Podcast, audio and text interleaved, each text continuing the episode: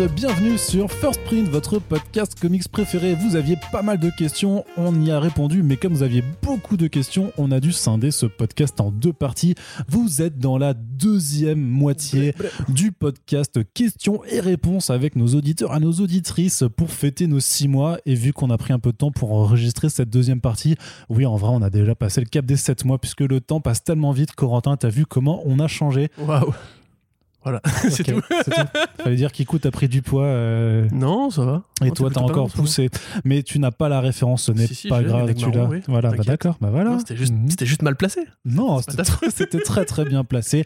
Et d'ailleurs, on fait un premier point quand même, puisque entre l'enregistrement du premier podcast et le second, eh bien, vous avez été formidable pour celles et ceux qui nous ont aidés sur le Tipeee, justement, à franchir notre deuxième palier pour permettre euh, d'ouvrir le WordPress. Sachez qu'entre-temps, on a déjà eu euh, les réunions avec notre ami euh, Nae Jeff, euh, notre graphiste, et on espère Coucou, donc Jeff. que ça va arriver très très rapidement d'ici le mois de euh, juin. Donc a priori voilà, il ne reste plus qu'un seul mois sans WordPress et après parce que voilà, on va vous faire un truc vraiment quali, vraiment très très joli et donc à l'heure où on poste ce podcast si vous nous écoutez et qu'on est encore le 30 avril, le 30 avril, eh bien vous pouvez encore nous filer un coup de main pour essayer de faire grimper la cagnotte au maximum Euh, voilà, tout simplement pour euh, qu'on puisse ben, régler le devis en une seule fois, tout simplement. On va être très pragmatique et puis sinon, ben, n'oubliez pas que vous pouvez nous aider sur le Tipeee de façon euh, régulière, euh, tout simplement, ben voilà, en nous aidant chaque mois, Merci Euh, à celles et ceux qui le font exactement. déjà. Exactement.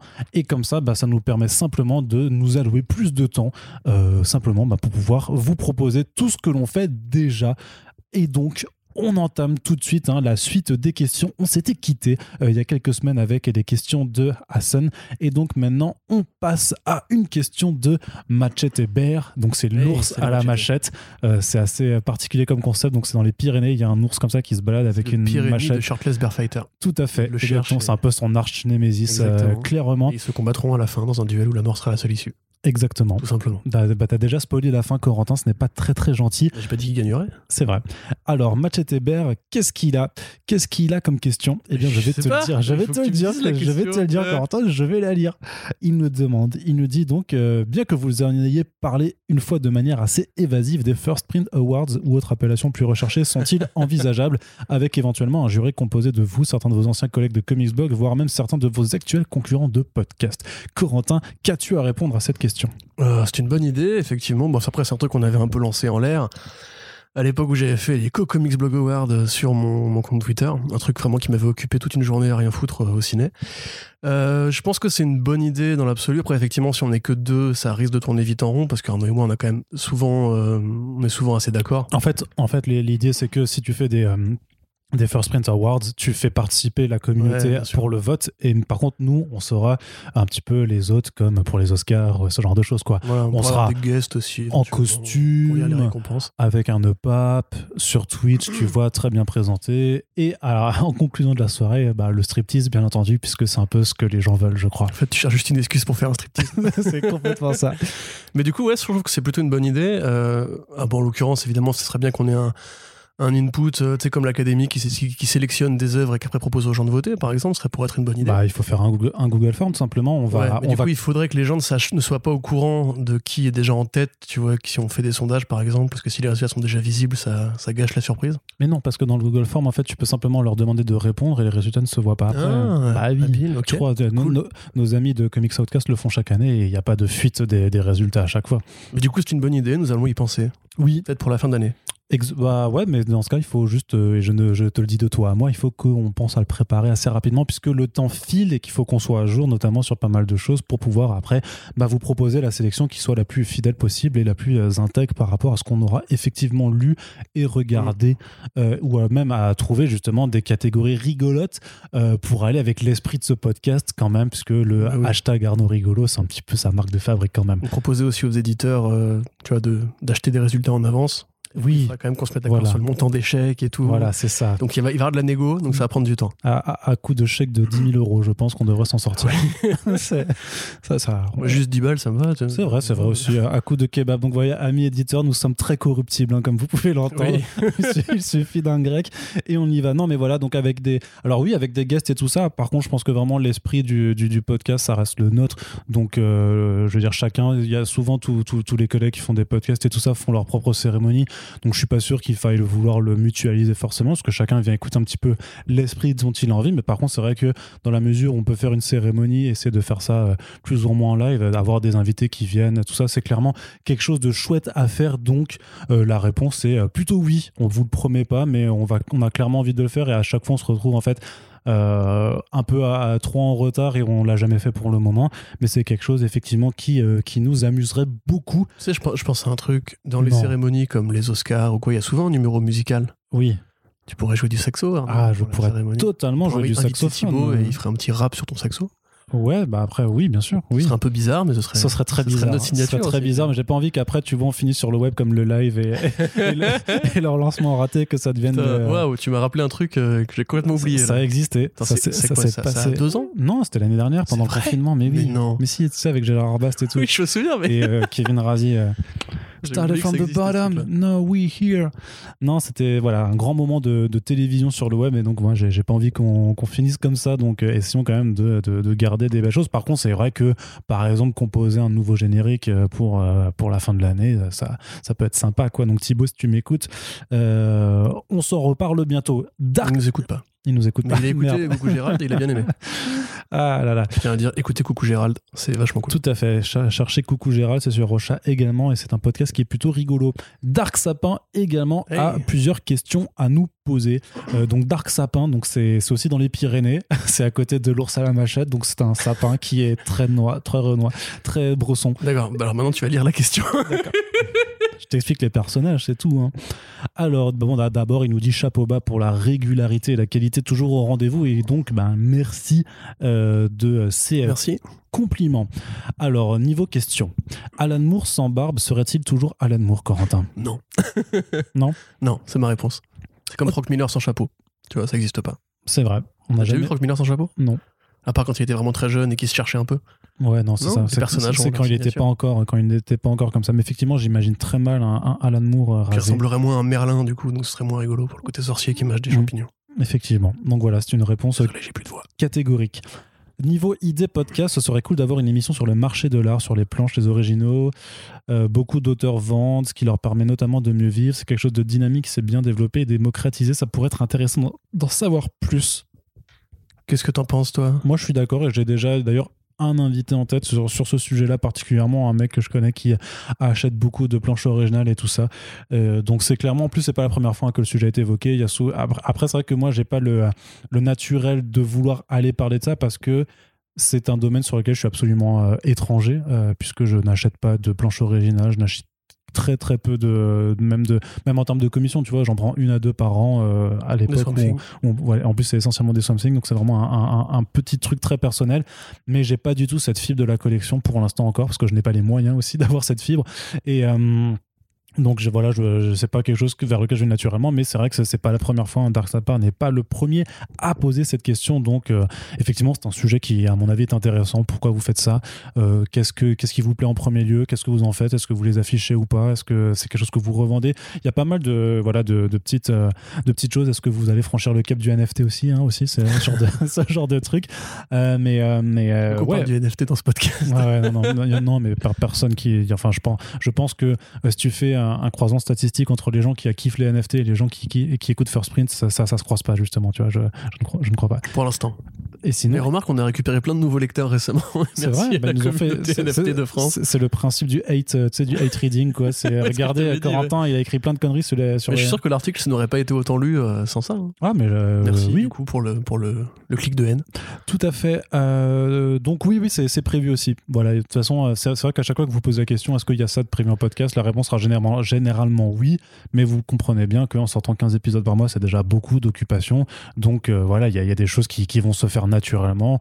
Euh, on vous l'a déjà dit aussi, on est là pour durer. Donc il y a. Cela, cela dit, c'est vrai que j'y pense maintenant en t'écoutant parler. Un, un omnibus justement sur euh, la question de l'art entre guillemets et des comics, ça pourrait être intéressant. C'est par rapport au côté euh, conservation du patrimoine, par Mm. rapport aux rééditions des classiques, etc. Mhm. Et puis même par rapport au côté, ben, il y a des ar- des artistes qui sont exposés en galerie. Et il y a donc Alex là- Ross par exemple, ou, ou Ouais. Euh, moi, euh, Sandman, Neil- mec que Dave bien. McKean. Dave McKean, voilà, tout à fait, qui après lui même bifurqué hors des comics pour faire que de l'art euh, pictural. Mhm. Donc ça pourrait être un truc qui serait euh, intéressant à creuser. Regardez, ce qui vient de se passer là, c'est quand le Corentin a une idée. Et, et pas beaucoup de voix pour l'exprimer, mais j'espère que vous validerez dans les commentaires. C'est assez sensationnel. Ça, ça lui arrive pas souvent, mais quand ça arrive, à chaque fois, c'est- très pertinent. Alors, il y a un Donc, Google Doc genre- avec toutes mes idées que Arnaud n'a pas encore mis en chantier. Et figurez-vous qu'elles sont nombreuses. Oui, mais elles sont pas aussi bonnes que celles que tu viens d'avoir en direct avec nous, Corentin. Donc, euh, prof- savourons un petit peu ce, ce, Merci, ce merci. genre de moment. Alors, une autre question, toujours de Dark Sapin, qui avait plein de questions. Euh, Arnaud, peux-tu en dire un peu plus sur ton expérience sur l'accompagnement de l'animé Invincible? Alors, qu'est-ce que je pourrais dire là-dessus? Il y aura un podcast là-dessus, non? Un podcast Bah non, personne n'a voulu m'interroger sur euh, mon, mon expérience de travail. Alors, euh, c'est bah- comment bah de, bah- de créer des, des noms de personnages pour Invincible? Non, non, bah justement, la, la- la- la grosse facilité euh, du travail là-dessus, c'est que Invincible était déjà édité en comics donc chez Delcourt. Donc vous avez justement un numéro du, de l'omnibus Invincible avec Thierry Mornay, euh, qui est le directeur éditorial de, de Delcourt de la branche comics. Donc en fait, euh, il y avait une traduction française qui était déjà, déjà faite, qui a été faite par, par Edmond Touriol, qui est le traducteur euh, de Robert en, quasiment en officiel, France. hein, je- ouais. Et euh, bah, du coup, j'avais juste à surtout vérifier que les noms euh, des personnages soient toujours utilisés vraiment sensu stricto, tel qu'il était déjà dans les comics. Voilà, c'était ma bible de travail. hein. Alors, en plus, fort heureusement, Delcourt avait sorti des intégrales, donc j'ai pu vraiment me reposer là-dessus. Et, euh, et donc ça a été vraiment le- la, la majorité du travail. Il y avait quelques ajustements, notamment sur parfois des changements de sexe de certains personnages, de voir si du coup si on les mettait euh, en version française ou pas. Et parfois il y avait même par, par contre des mentions de personnages qui n'étaient pas forcément présents dans les comics. Et du coup là c'était vraiment est-ce que je traduis ou pas, ou est-ce que, ou est-ce que je les laisse en anglais? Euh, il y avait des questions de prononciation aussi. Par exemple, euh, Cecil Stedman, euh, en anglais c'est Cecil. 600. Et là, il y avait. Enfin, c'est marrant parce que c'est vraiment des questions sur lesquelles moi je me posais même pas. Enfin, je m'interroge même pas quand je le lisais. Pour moi, c'était Cecil Stedman, clairement. Mais c'est vrai qu'ils qu'ils sont, par exemple, venus me, demander de façon ponctuelle de me dire, euh, une fois qu'il y avait le, vraiment la transcription du texte en VF qui avait été euh, supervisée, vérifiée, euh, qui me disait, mais alors, juste par contre, pour la prononciation, est-ce que tu euh, vois, ce genre de choses? Il y a même eu des, des questions avec Benoît Du. C'était vraiment avec Benoît Dupac, au final, que j'ai changé le plus, qui me demandait sur les prononciations ou sur certains choix vocaux en fait, de savoir s'il prenait une même personne pour, enfin deux personnes différentes pour un même rôle ou pas, par rapport à ce qui était Comme dans, Monster Girl. par exemple, voilà, mais surtout non même par rapport à, à Robot, vu qu'il y a un changement de important pour lui qui arrive dans, la première parce que saison. j'ai terminé la série moi en VO. euh, c'est plus euh, Quinto qui le double ensuite? Euh, mais alors j'ai- pu, il me, il me semble que c'est plus- c'est pas les mêmes semble, hein, qui, euh, qui qui le doublent, mais par contre pour la VF, vu on a gardé Adrien Anton pour faire les les deux en tout cas. Ok. C'était Ce qui est curieux, parce qu'en plus, normalement, il devrait avoir la voix de. De je vais pas spoiler, hein, ouais, voilà. c'est ça. Mais on en parlera pendant qu'on fera le On en de parlera. Mais voilà, il y avait plein de petites choses en fait dans l'ensemble. C'était relativement facile parce qu'il y avait déjà une base de travail très solide sur laquelle euh, celle sur laquelle s'appuyer. Donc c'était euh, c'était assez assez fluide en fait. Euh, voilà, ce qui était juste Parfois, il y avait un peu des rushs, justement, en fait, par rapport au fait que il faut, euh, tu reçois le texte, tu as, je sais pas, trois jours pour, pour faire la relecture, euh, faire les allers-retours avec toutes les personnes impliquées, et ensuite ils enregistrent. Donc, parfois, c'était un petit peu, un petit peu speed, surtout qu'il y avait des, des retours de dernière minute et que l'enregistrement était, était le lendemain. Mais, euh, mais dans l'ensemble, voilà, c'était assez, assez chouette euh, à faire de, de toute façon. Donc, euh, voilà un petit peu le, retour que je peux vous faire, et euh, j'appelle, hein, bien sûr, tous les médias qui voudraient en parler. euh, bah, n'hésitez pas, hein, voilà, je sais pas. Non, mais c'est, euh, voilà, ça intéresse personne, mais c'est pas grave. Moi, je suis content. Mais si, moi, ça m'intéresse. Moi, je suis content. Avez-vous Sapin, parfois ça m'intéresse. autre, autre On est question deux en France. ça, eh, bah, ça suffit, en fait. Mais oui, Ça suffit. Il faut que ce soit un intérêt sincère qui vaudra plus que l'intérêt factice de millions de gens. exactement. Je Parce préfère. qu'ils sont nombreux qu'ils auraient changé. Voilà, exactement. ça, c'était dans, euh, dans Bernard Werber quand il écrivait des bons bouquins. Ouais, moi, c'était Jésus, du coup. Mais c'est pas grave. Ouais. Écoute, chacun, chacun ses référents. Autre question encore, avez-vous parfois des éditeurs un peu agacés lorsque vous critiquez négativement ou sans joie particulière une œuvre parue chez eux? Bah non, euh, les éditeurs eux-mêmes. euh, bah, c'est vrai qu'on on a cette chance-là, nous, dans le comics, d'avoir des, des éditeurs qui sont conscients déjà quand ils éditent des trucs qui sont pas forcément extraordinaires. même s'ils n'ont pas forcément le droit de le dire, évidemment. C'est ça. Euh, du coup, ce qui, voilà, ils sont, ils un petit peu obligés de vendre leur truc parce que, comme vous le savez, on en a déjà parlé, il y a des accords de licence, particulièrement pour les super-héros, entre les deux, gros, les deux plus grosses maisons, qui fait qu'ils sont obligés d'éditer certains trucs. Après, il y a aussi des choix de qu'est-ce qu'ils va vendre par rapport à ce qu'ils ont vraiment envie d'éditer, la qualité qu'ils ont envie de mettre en avant, mais qui va peut-être être moins commercialement rentable. Euh, moi, j'ai jamais eu de retour négatif. Euh... Alors si, si, mais c'est pas par rapport à la bande dessinée du coup. C'est j'ai eu un retour négatif pour la critique du film Les Vieux Fourneaux que j'avais faite et que pour le coup avait valu à Lise à l'époque qui était rédactrice en chef de 9e art pour lequel j'avais fait la critique euh, quelques euh, mails un peu un peu difficiles avec la production, enfin les distributeurs. Mais en même temps, j'avais vraiment saccagé le film qui est une énorme merde et j'assume totalement aujourd'hui. Mais après en termes de bande dessinée, non il y a une fois, si, il y a eu une incompréhension, ça je peux en parler, c'est à peine, euh, c'est à peine, euh, enfin, révélé quoi que ce soit, où on avait eu un débat avec Sullivan sur quel était le meilleur titre de lancement entre le Tortue Ninja tome 1 et le euh, Origine du Foot Clan, où lui préférait justement Foot Clan. Et moi, j'avoue que j'avais préféré à ce moment-là le tome 1, parce que je trouvais que les... c'était mieux rythmé, c'était ça. Il y a plus de choses dedans, en fait. Avec le recul, évidemment, graphiquement, c'est beaucoup moins intéressant, et je comprends que lui ait une approche plus graphique du truc. Mais il m'a pas dit change la note, il m'a pas dit casse il m'a pas cassé les couilles particulièrement. Donc en fait, parfois il y a des, des, incompréhensions ou même juste simplement des opinions différentes, mais on n'a jamais reçu de pression particulière. Bah non. Euh, ça n'a jamais créé de friction, on s'est jamais vraiment engueulé. Euh. Bah, après, c'est un tout petit milieu, tout le monde se connaît, tout le monde s'apprécie, je pense, un, moins, plus ou moins a priori, non, on n'est pas du tout dans le, dans le business justement du rap ou quoi, où il peut y avoir justement des vraies tensions quand tu donnes une note, ou quand tu dis du mal d'un album, etc. Après, j'imagine que si euh, on commençait à, euh, à, chier sur une politique éditoriale d'un même éditeur pendant des mois dans nos news, dans nos reviews, tout ça, j'imagine que leur propension à nous envoyer des, euh, des services presse sera peut-être amoindrie. Quoi. Bah, encore que Panini, on a été assez critique dans leur politique tarifaire, ça n'empêche pas qu'on travaille encore avec eux. Franchement, moi je pense que c'est un peu un mythe. À mon, avis, les mecs savent que euh, qu'il faut dire euh, certaines choses. Et c'est un peu une, chance qu'on a en France, où justement dans ce, dans ce petit milieu qu'est la BD, c'est qu'il n'y a pas vraiment de pouvoir de pression, parce que personne n'est assez gros pour te faire disparaître d'un claquement de doigts. Et puis en même temps, bah, si jamais tu veux plus envoyer des services presse, bah, on va juste aller les acheter ou les, les lire autrement, entre guillemets. Donc, euh, après, je suis un peu naïf, je trouve que ça existe. Hein. J'en sais rien, mhm. moi, j'ai jamais, été jamais été confronté à ça. Bah non, et puis on l'a jamais fait non plus, parce que nous, on est dans une attitude où, en fait, euh, bah, les éditeurs sont des partenaires de travail aussi. Enfin, c'est nous, c'est, on accompagne en tant que média, on accompagne ce secteur. Et le, Donc d'ailleurs, je vous renvoie une vidéo sur laquelle j'ai, été interviewé euh, par, sur une chaîne qui s'appelle Ingé Comics, où grosso modo, on, on, aborde notamment un petit peu ces sujets, ce qui me posait vraiment des questions sur juste la, pratique du travail. Donc, euh, voyez ça comme un supplément euh, de The Pulse, euh, par, par, exemple, quoi. Mais où j'explique quand même que le, le, le, le, rôle de Comics Blog en tant, en, en tant que média culturel, c'est d'accompagner en fait les bouquins qui sortent et d'accompagner les, les, éditeurs. Donc forcément, on a un rôle, si tu veux, d'essayer de mettre l'accent sur les choses qui nous paraissent être de bons titres. Et, et, vous renvoyer vers ça. Mais le but c'est pas de dire, c'est pas de dire, bah ça c'est pas, enfin de dire tel éditeur fait de la merde ou je sais pas quoi, tu vois, ou c'est parce que je vois pas l'intérêt en fait. En, l'occurrence, c'est vrai qu'il y a une politique tarifaire que l'on peut, qu'on peut critiquer. On a toujours dit effectivement, bah, euh, Panini c'est la, c'est, la bête noire parce que c'est les plus chers factuellement. Après, le marché est à la hausse de façon, de façon très euh, homogène en fait. Tu vois, ce que je dis toujours sur un, sur un 100% Marvel à 18 euros à côté, bah, t'as un Alien IT avec Alchemist qui a 17,90 euros. Donc c'est pas le même volume de publication et c'est pas les mêmes trucs. Mais sur juste la question pragmatique du prix, de toute façon, il y a pas une différence assez substantielle pour que là en l'occurrence et puis les comics sont trop chers de façon générale. Oui, ça. ça. de toute façon, et on n'a pas le budget pour pouvoir euh, tout lire. Ça, en tant que lecteur, c'est un fait. Donc, qu'est-ce qu'on fait après ça?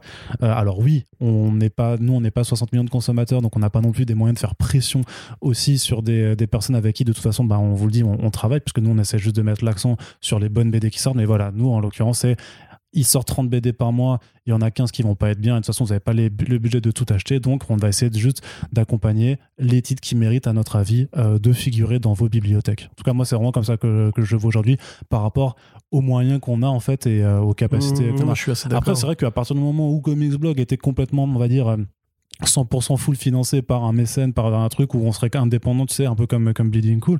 Bon, bah, peut-être qu'on pourrait essayer de faire le, le, coup du Bleeding Cool à la française, mais ça aurait un intérêt pour le faire en parlant de production euh, en fait sur le territoire. Parce que j'ai pas d'intérêt non plus à vouloir essayer non plus de, de vouloir couper des arrivées de tomes qui viennent des États-Unis parce qu'au final, ça reste que de, de l'achat droit. mais c'est ça, mais la différence, c'est que Bleeding Cool, ça reste des anglophones et qu'ils peuvent avoir des sources en interne ou communiquer directement avec les grosses maisons d'édition que sont. DC Marvel, nous on a vraiment le filtre du passage de l'Atlantique, c'est-à-dire que Euh, on peut vous le dire, euh, les, maisons qui font du comics en France, c'est pas des pas des studios de cinéma, c'est pas des gros labels de musique, c'est généralement des boulots où les gens sont pour la plupart des gros passionnés. Euh, beaucoup travaillent, enfin travaillent, trop comme nous d'ailleurs, sans forcément avoir les gains qui vont avec. Et sur des grosses ventes, qu'on considère comme étant des grosses ventes en France, c'est pas des trucs qui vont révolutionner euh, l'économie du pays. Donc moi, j'ai tendance à être assez bienveillant par rapport à ça. Je pense que quand tu veux travailler dans le comics en France, c'est déjà de base t'es un passionné, sinon tu irais travailler ailleurs entre guillemets, même dans le marketing. hein. Euh, Enfin, je pense à mon avis, c'est comme ça que je, vois les choses. Et il n'y a aucun intérêt à créer une sorte de euh, ni de rivalité, ni de guerre d'ego, ni de quoi que ce soit. De même tout à l'heure, on nous parlait de nos collègues slash concurrents du podcast game. Moi personnellement, tu vois, j'en suis à un point où entre guillemets, je suis juste content qu'il y ait le moindre review qui sort, le moindre mec qui prend un micro pour en parler. Tant mieux, tu vois. J'ai envie de dire que on est déjà tellement peu nombreux à parler de ça dans un marché qui est tellement petit que tous ceux qui participent à l'écosystème du truc, pour moi, euh, sont pas là pour essayer de faire fortune ou d'imposer une sorte de, personnalité euh, envahissante dans le truc, tu vois. Enfin, c'est pas le jeu vidéo, grosso modo. Je serais pas forcément d'accord sur tous ces points-là là-dessus à- Oui, je à- sais, avec je sais, toi, on en parle souvent. On, on en reparlera une autre fois. Alors, question pour pour nous d'abord, toujours de Dark Sapin. Euh, Si jamais vous aviez des attentes sur First Print, en avez-vous déjà coché certaines? Des attentes. euh, Qu'est-ce que t'attendais, toi, en fait? Bah, moi, j'attendais qu'on soit indépendant. Mhm. Déjà, c'est-à-dire que du coup, l'équilibre du site Comics Blog ne dépend plus de notre capacité à créer du contenu euh, audio. Euh, J'attendais qu'on mette du fond en avant, donc ça, c'est pas encore euh, tout à fait le cas. Mais, euh, mais si, c'est le cas. Non, ce que je veux Genre, dire, il n'y a pas de fond sur First Print. J'attendais à ce qu'on fasse justement plus, Allô plus de, euh, de podcasts thématiques ou Non, justement écoutez-le. Il n'y a pas de fond sur First Print. une de mes attentes, une de mes attentes du coup, ce serait par exemple la First Print Academy, un Ouais. truc que, que j'aimerais vraiment faire justement pour ça, inciter les gens à découvrir et à décomplexifier l'industrie de la BD, enfin des comics en France. ça, c'est 3 cas par mois, frère. hein. Après, voilà, des, attentes. Dans l'immédiat, c'est vrai qu'il y a des, auteurs ou des artistes que j'aimerais bien euh, qu'on reçoive quand je serai là. Par exemple, ça, ça m'énerve un peu d'avoir raté Ron et Hut, euh, deux mecs que j'adore et que je respecte énormément et que j'étais malheureusement pas disponible à l'horaire qui était prévu parce que le couvre-feu, etc. Mais on, se refera un truc, y a pas de souci. Euh, Balak, j'adorerais euh, réavoir Balak en interview parce que je l'ai eu une fois et malheureusement, je n'ai jamais pu sortir cette, interview pour des raisons X ou Y. Rien de, rien de pression ni rien, vous inquiétez pas. Mais sinon, non, bah moi je suis juste content de, que l'émission existe, qu'elle soit aussi déjà diversifiée, qu'elle sorte au rythme où elle sort actuellement. Je pense que la moindre attente que j'aurais, ce serait en fait que quelqu'un me dise j'ai découvert cette BD là grâce à toi et j'ai kiffé. Et c'est déjà le Bah, cas ça, actuellement. on, on l'a quand même pas mal de C'est ce fois. que je suis en hein. train de dire en Mm. fait. Donc les, les yeux d'Arnaud. Euh, puis voilà, non, c'est tout. Moi, c'est grosso modo, je fais des podcasts pour essayer d'inciter les gens à lire. Donc euh, du moment que les gens lisent, je suis content. Oui, c'est ça. Voilà. Très bien. Bah, c'est chouette, Mais Corentin. sinon, j'ai pas, voilà, j'ai pas l'ambition de. Enfin, je m'en fous en fait, surtout d'interviewer Cebulski pour me dire que je l'ai fait. J'en ai rien à péter. Ah si, moi j'ai quand même je pense que ce mec est de- inintéressant au possible. et J'ai même pas envie de lui parler ou d'être dans la même pièce que lui. Non, trop pas. Donc euh, voilà. Pareil pour Jim Lee d'ailleurs. Non, mais non, je pense que ça peut être super intéressant de faire alors les Ouais, croutonnades. La soupe marketing. Comment Qui va te servir la soupe marketing Non, mais faut attendre qu'ils aient fini, qu'ils se barrent, et quand ils se barrent, tu laisses, tu laisses reposer pendant Mm. deux ans, et après ils balancent tout, et ça sera. ça sera bah, Didio, rigolo, Didio, ça fera bientôt deux ans. hein. Bah, Didio, ouais, mais Didio, j'en ai trop. hein. Du pack, tu vois, par exemple, encore une fois, j'étais pas là, mais avoir la voix de Onizuka dans un podcast First Print, c'est quand même une bête de fierté. Je l'ai envoyé à plein de potes qui sont fans comme moi du dessin animé GTO. Euh, Il y en a un qui m'a dit, je vais prendre le moment où il dit euh, merci mon Corentin et je vais le mettre sur une vidéo d'Onizuka. D'ailleurs, il faut que je le relance, le bâtard. Mais euh, tu vois, ça, c'est les trucs, ça me fait plaisir. Parce que c'est vrai que je suis un grand fan de doublage VF, on en a déjà parlé. Ce mec-là, particulièrement, c'est vraiment une légende de la VF en France. L'avoir comme ça dans une émission, c'est quand même super cool. Tu vois, tu te dis justement que par rapport au côté. Euh, quand t'étais blogueur chez toi sur, ton canapé avec un ordi sur les genoux à écrire des articles pourris sur Arrow et Gotham, j'imaginais pas qu'on en serait là euh, à ce moment-là. Ouais, c'est vrai qu'en termes d'attente, le fait de pouvoir quand même euh, diversifier les émissions, les inviter, recevoir quand même pas mal de gens dont on aime, euh, voire admire le, travail, c'est un peu, un peu pour ça qu'on le fait. Et puis, euh, bah ouais, faire un, inciter à coups, à faire découvrir des, euh, bouquins. Donc c'est vrai, vrai que quand des personnes nous envoient une photo d'un livre, euh, je suis passé en librairie, j'ai pris ça parce que First Print l'a recommandé. En vrai, il n'y a pas plus grande récompense possible. En fait, l'idée que vous nous faites confiance en tant que prescripteur, on va dire, euh, que vous nous faites assez confiance pour investir une partie de vos, revenus dans des BD et qu'en plus c'est des BD qui, qui vous font kiffer et qui peut-être euh, pour certaines vous feront un petit peu changer ou vous apporteront quelque chose dans la vie. En vrai, je pense qu'il n'y a pas plus grande récompense parce que c'est pour ça qu'on fait ce travail. quoi. L'idée, c'est d'informer, de, de, faire, de faire s'épanouir une culture. Et puis, moi, à titre personnel, vraiment, c'est au final ce qui est devenu mon taf. Mon taf, c'est de parler des œuvres des autres. Et il bah, n'y a rien qui me fait plus plaisir de pouvoir recevoir des gens pour les inviter à discuter mmh. de leur passion, de leur travail, de, le meilleur taf du monde, de leur truc. quoi. C'est plutôt cool quand même c'est quand même plutôt cool. C'est pas facile, mais c'est. Euh, ah oui, non, par contre, on n'a pas dit que c'était pas fatigant. Hein. Puis, euh, bah, pour le coup, non, 160 émissions en 6 mois euh, avec 50 invités différents. Je te... après, si tu comptes les bacs choses du reconfinement. oui, oui, oui. oui, mais ça fait, du coup, ça fait que 100. Mais ça fait quand même 100. avec toujours quand même. Peut-être falloir pas, qu'on. Pas, pas mal d'invités d'infinitif. Non, mais pour l'instant, ça va. Je, je, tiens, je tiens le truc. Donc, t'inquiète, on continue du coup, justement une question pour toi Corentin, mhm. euh, la question piège. Arnaud semble faire son trou dans l'industrie comics au sens large avec des jobs missions différents. Serais-tu tenté de ton côté, euh, sans parler du temps dispo? Euh, si je serais tenté de mon côté de quoi? De devenir éditeur ou traducteur ou De faire ton trou aussi, de, multiplier tes missions comme, comme je suis en train de le faire. Bah, dans l'immédiat, c'est une vraie question ça. Du coup, il faut que je formule une réponse, une réponse politiquement correcte. Non, pas politiquement correct. Après, Arnaud euh, connaît mon avis sur, euh, sur la question. D'ailleurs, c'est pour ça qu'il est en train de rigoler. Non, après, il y a un truc à dire, c'est que dès le début, quand on a commencé à écrire, euh, même en amateur, moi j'ai toujours. Enfin, je vais revenir encore un peu en arrière. C'est qu'au départ, je voulais être journaliste. J'ai fait des études de littérature et de communication pour ça. mais j'ai vu en fait que le métier commençait à se déliter, que la presse culture en France c'est un secteur qui était un peu bouché. Euh, donc j'ai décidé de bifurquer vers la projection de cinéma parce que je suis aussi un passionné de cinéma et j'ai un pote qui avait fait ça, etc. Au bout d'un an, après avoir fait du coup cette formation-là, il y a Sullivan Rouault qui m'écrit et qui me fait il faut qu'on parle et qui me propose du boulot. Moi à ce moment-là, je me suis dit je vais pas non plus renoncer à ce métier que je viens d'apprendre, donc là je viens de me faire des amis et, euh, et voilà, j'avais pas envie justement d'abandonner cette carrière de projectionniste. Donc j'ai toujours eu en fait depuis qu'on écrit toi, toi et moi un pied dedans et un pied dehors, c'est-à-dire que je suis toujours à cheval entre deux carrières. Ce qui fait que contrairement à Arnaud, j'ai pas eu cette vie de bureau euh, où tu parles directement aux éditeurs, où tu vas aux, événements organisés par les éditeurs, où tu peux être là à toutes les conventions, etc. Parce que j'ai une autre vie, entre guillemets, pro à côté.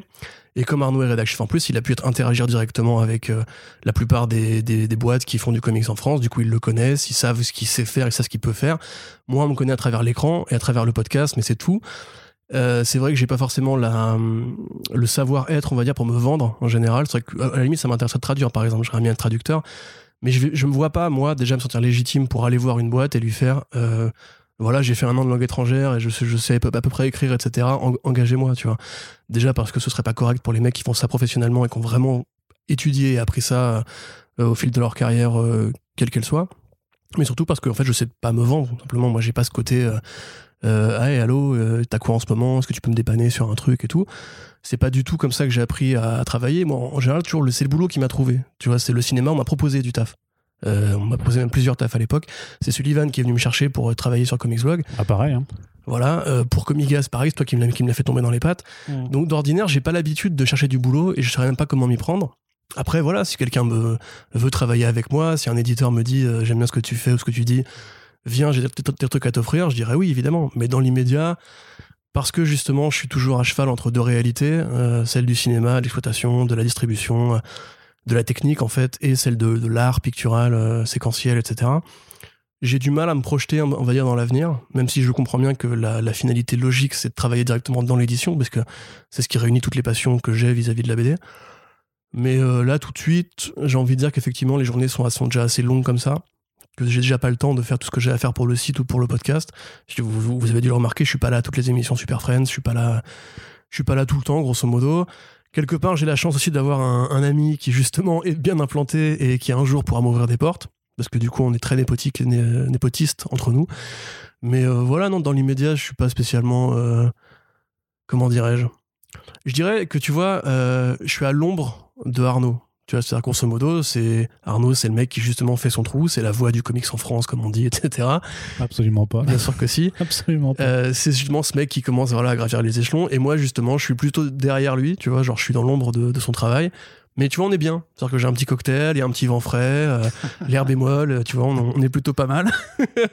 et je sais que le soleil va finir par, par tourner, donc pour l'instant, je me dis, bah, pas de pression. Euh. tant que moi, tant que j'écris et que je peux parler de ce que j'aime, ça me va. Et peu importe la structure, si, demain j'arrête d'écrire des critiques pour écrire des éditos en début de bouquin ou des préfaces, ça m'ira tout autant, tu vois. Donc euh, oui, je serais tenté, mais j'ai pas forcément besoin euh, dans l'immédiat de le faire. De toute façon, la, vie est encore longue, hein, clairement. Ah oui, bah attends, j'ai que 30 ans cette année, moi. C'est vrai. C'est vrai, tu n'as que 30 ans cette année, Corentin. Et une autre question, je crois que c'est la dernière euh, de Dark Sapin. Avez-vous parfois l'impression de tourner en rond dans votre taf pour First Print ou l'industrie comics Vos rencontres et autres continuent de rendre votre taf passionnant et sans cesse renouvelé? Alors ça, ça dépend des échelles. Euh, je suis vraiment désolé, j'ai une voix affreuse aujourd'hui. Euh, En fait, t'as toujours cas- une voix affreuse, on Ouais, est non, juste mais là, très, particulièrement, très poli de pas te le dire. elle est très cassée là. Euh, particulièrement pour les adaptations. On en parlait d'ailleurs juste hier. Euh, J'en ai marre des adaptations de comics. J'en peux plus en fait. Vraiment, je suis fatigué. Il y a le trailer de Sweet Tooth qui est tombé. Effectivement, j'ai réagi avec une passivité monumentale par rapport à une BD que j'aime beaucoup. Parce que simplement, et c'est pour ça d'ailleurs que je pense que j'ai pas forcément envie de parler de Falcon et Winter Soldier, c'est que j'en ai marre de dire les mêmes choses. J'en ai marre de dire que c'est pas trop mal, que c'est mieux qu'il y a 15 ans, que c'est mieux que Daredevil, que c'est mieux qu'Electra, que c'est mieux que que ces films de merde des années 90, mais que moi j'en ai marre. Ce que j'aime, c'est les bandes dessinées. Je pense qu'il faut qu'on revalorise l'intérêt des bandes dessinées, qu'on arrête d'espérer qu'un film vienne euh, sauver entre guillemets un art qu'on aime bien. À part ça, non. Sinon, bah, l'actualité est toujours florissante. C'est assez fascinant d'étudier au, au quotidien quasiment l'évolution du marché de la BD. Euh, pour Marvel, par exemple, je vois vraiment le délitement euh, progressif. C'est Ouais. c'est une sorte, si tu veux, tu peux étudier un écosystème capitaliste quelque part avec Marvel ou DC et l'appliquer à d'autres variables du monde réel dans la culture, tu vois. Mm. Genre là, par exemple, euh, regarde Red Sonia, tu vois, Dy- Dynamite qui, met du fond sur Red Sonia, enfin qui table à fond sur Red Sonia, exactement comme Marvel fait avec Spider-Man ou comme Batman, DC fait avec Batman, je, je confonds les deux. Ça, c'est intéressant. Les reviews, bah non, il y a toujours des trucs, des trucs super cool qui sortent, tu vois. Là, il y a une grosse euh, frénésie pour Baker qui va arriver chez, euh, chez Delcourt. Je suis tellement heureux, tu vois, de, de pouvoir en parler, tu vois, de pouvoir avoir l'occasion de dire euh, qu'est-ce qui est bien, pas bien. En l'occurrence, tout est bien, évidemment.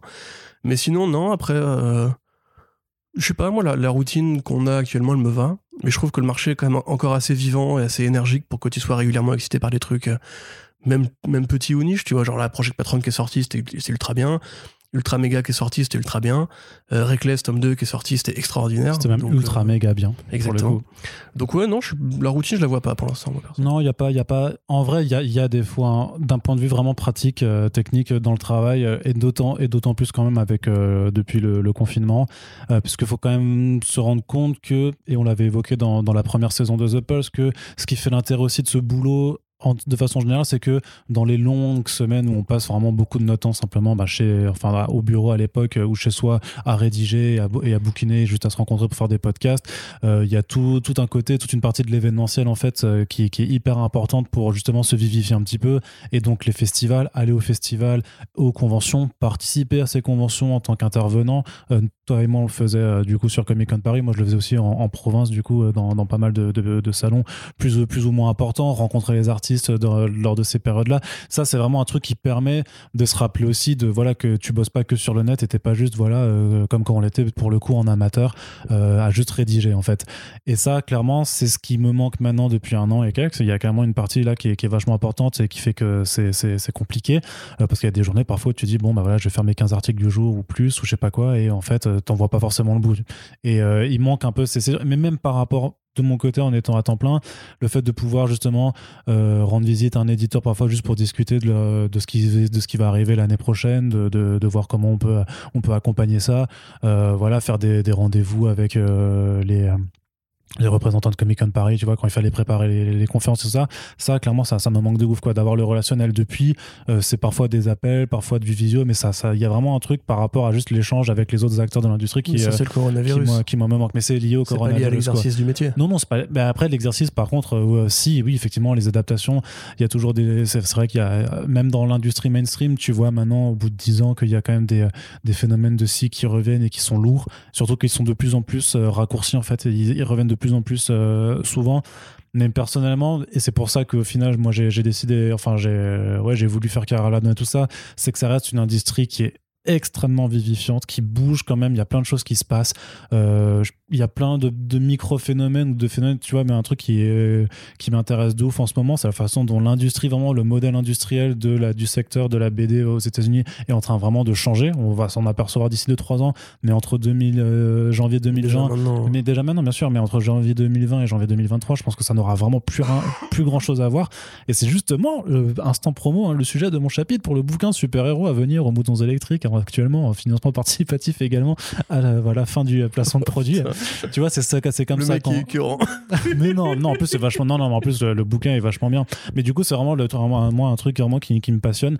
C'est juste et, et ce genre de choses, ben elles arrivent au jour le jour. On est en train de les vivre et il y a plein de choses au final on- dont on se rend, peut-être pas forcément compte aujourd'hui, mais on a vécu les New 52 et la fin de, et bah, quelque part la, fin de cette chose avec euh, Rebirth puis euh, puis Infinite Frontier. Il y a vraiment pas mal de choses en fait qui se passent qui moi arrivent même pour le mainstream en fait qui arrivent à m'ex- à m'exciter en fait. C'est très con, mais juste de un relaunch de Superman par Tom Taylor, ça ça arrive quand même à, m'exciter, tu vois. Donc euh, non, moi je, trouve que là il y a assez de choses qui font qu'on n'est pas encore euh, cet instant cette instance de routine. Mais c'est même, je je trouve encore mieux qu'avant, tu vois. C'est que là, t'as plein d'éditeurs qui se sont lancés. Ouais, ouais, bien certains sûr. qui réussissent leur pari, d'autres non. Euh, en plus, c'est des structures qui sont vraiment très différentes, qui essaient de trouver de nouvelles idées, comme Ahoy avec les, les postfaces. euh, Que tu ne lis pas. euh, si, j'en ai lu quelques-unes, mais pas toutes, parce que c'est vrai qu'il y a quand même beaucoup de déchets. Euh, même Heavy Metal, tu vois, par exemple, un truc, moi, toute ma vie, j'ai lu Heavy Metal. Enfin, toute ma vie, non. J'ai lu. Heavy Metal entre 20 et 30 ans, grosso modo. Euh, qui là se réinvente pour essayer de chercher la franchise. Tout Eddy qui continue aussi d'essayer de trouver des façons de trouver de, trouver de l'argent. Enfin, pour tous les secteurs, il y a des trucs intéressants qui se passent. j'ai envie, envie d'être très cynique et de dire c'est assez fascinant de voir comment une industrie mourante est en train de faire des petits soubresauts pour Mais, essayer de mais- pas non, mais c'est vrai mourir. qu'il y a un peu de ça, tu vois. Genre, complètement. euh, euh, là, c'est con parce qu'on on a raté, comme on, comme on le disait en off, la review de euh, Brubaker Phillips euh, Sale Weekend. Mais la BD, je vous la spoil à peine, mais la BD se conclut par un truc où t'as un vieux auteur de comics qui dit à un jeune mec qui a renoncé à devenir cartooniste. euh, le, le jeune, jeune mec lui dit Mais les comics sont en crise, ça se passe dans les années 90, sont en crise, ils vont mourir bientôt, il y aura plus de BD demain, tu vois. Et le mec lui répond Mais les comics sont en crise depuis les années 50, mon gars. ouais, Et ils seront toujours là, en fait. Tu Ouais, peux pas t'en débarrasser, tu vois. Et ça qui est intéressant, c'est que tu vois que c'est une industrie quand même assez euh, inventive, qui arrive toujours à essayer de Qui est rebondir. persistante, qui arrive à persister. Et surtout, il y a toujours de la qualité qui sort. Moi, je te dis, quand je vois November de Chartier, quand Chartier elle a démarré avec une Infinity Loop, j'imaginerais pas du tout qu'elle irait dans, cette direction-là. Mm. Là, maintenant, elle fait de l'éducation à l'image en plus pour euh, sa chaîne YouTube. Euh, je suis super fier d'avoir un article comme ça en France, par exemple. Et vraiment, quand je lis ça, j'ai l'impression que il faut, il faut qu'on arrête de faire le comparatif, mais que Darwin Cook est encore en vie, tu vois. Moi, ça me fait super plaisir. Et encore une fois, Brubaker Phillips, ils sont encore là et c'est incroyable ce qu'ils font. Morrison Non. qui revient de temps en temps. Enfin, il y a vraiment des trucs qui se passent qui sont super cool, quoi. Il y a des trucs tous les mois qui permettent vraiment de, de s'extasier. En ce moment, par exemple, tu vois, c'est clair que euh, je me dis, on est en train, de- enfin, on, là, on a l'impression d'être obsessionnel, mais Ultra Mega de James Aaron ou euh, le Orphan and the Five Beasts, euh, Orphan and the Five Beasts Mhm. de James Tocco, euh, ça m'a donné envie de vraiment de prendre au format papier des single issues alors Ah oui, que oui. j'avais quand même arrêté pendant quelques années de, de faire ça et là il y a quand même des trucs où je me dis ouais mais en fait j'ai envie d'aller au comic shop j'ai envie d'aller euh, prendre euh, mon fascicule et de pas l'avoir euh, Mhm. voilà vraiment d'être euh, Regarde les tortues. Tu vois, qui aurait dit, euh, nous qui avons grandi, enfin toi non, parce que t'avais pas la télé, mais j'avais avons- pas le droit de la regarder nous, qui avons grandi avec euh, les tortues, qui aurait pu dire qu'il aurait fallu attendre qu'on ait 20, entre 20 et 30 ans pour avoir justement les meilleures tortues qui aient jamais été faites, tu vois. Mhm. Et ça, ça existe parce qu'il y a les comics, que ça continue à sortir comme ça en comics. Même les Power Rangers, c'est bien aujourd'hui.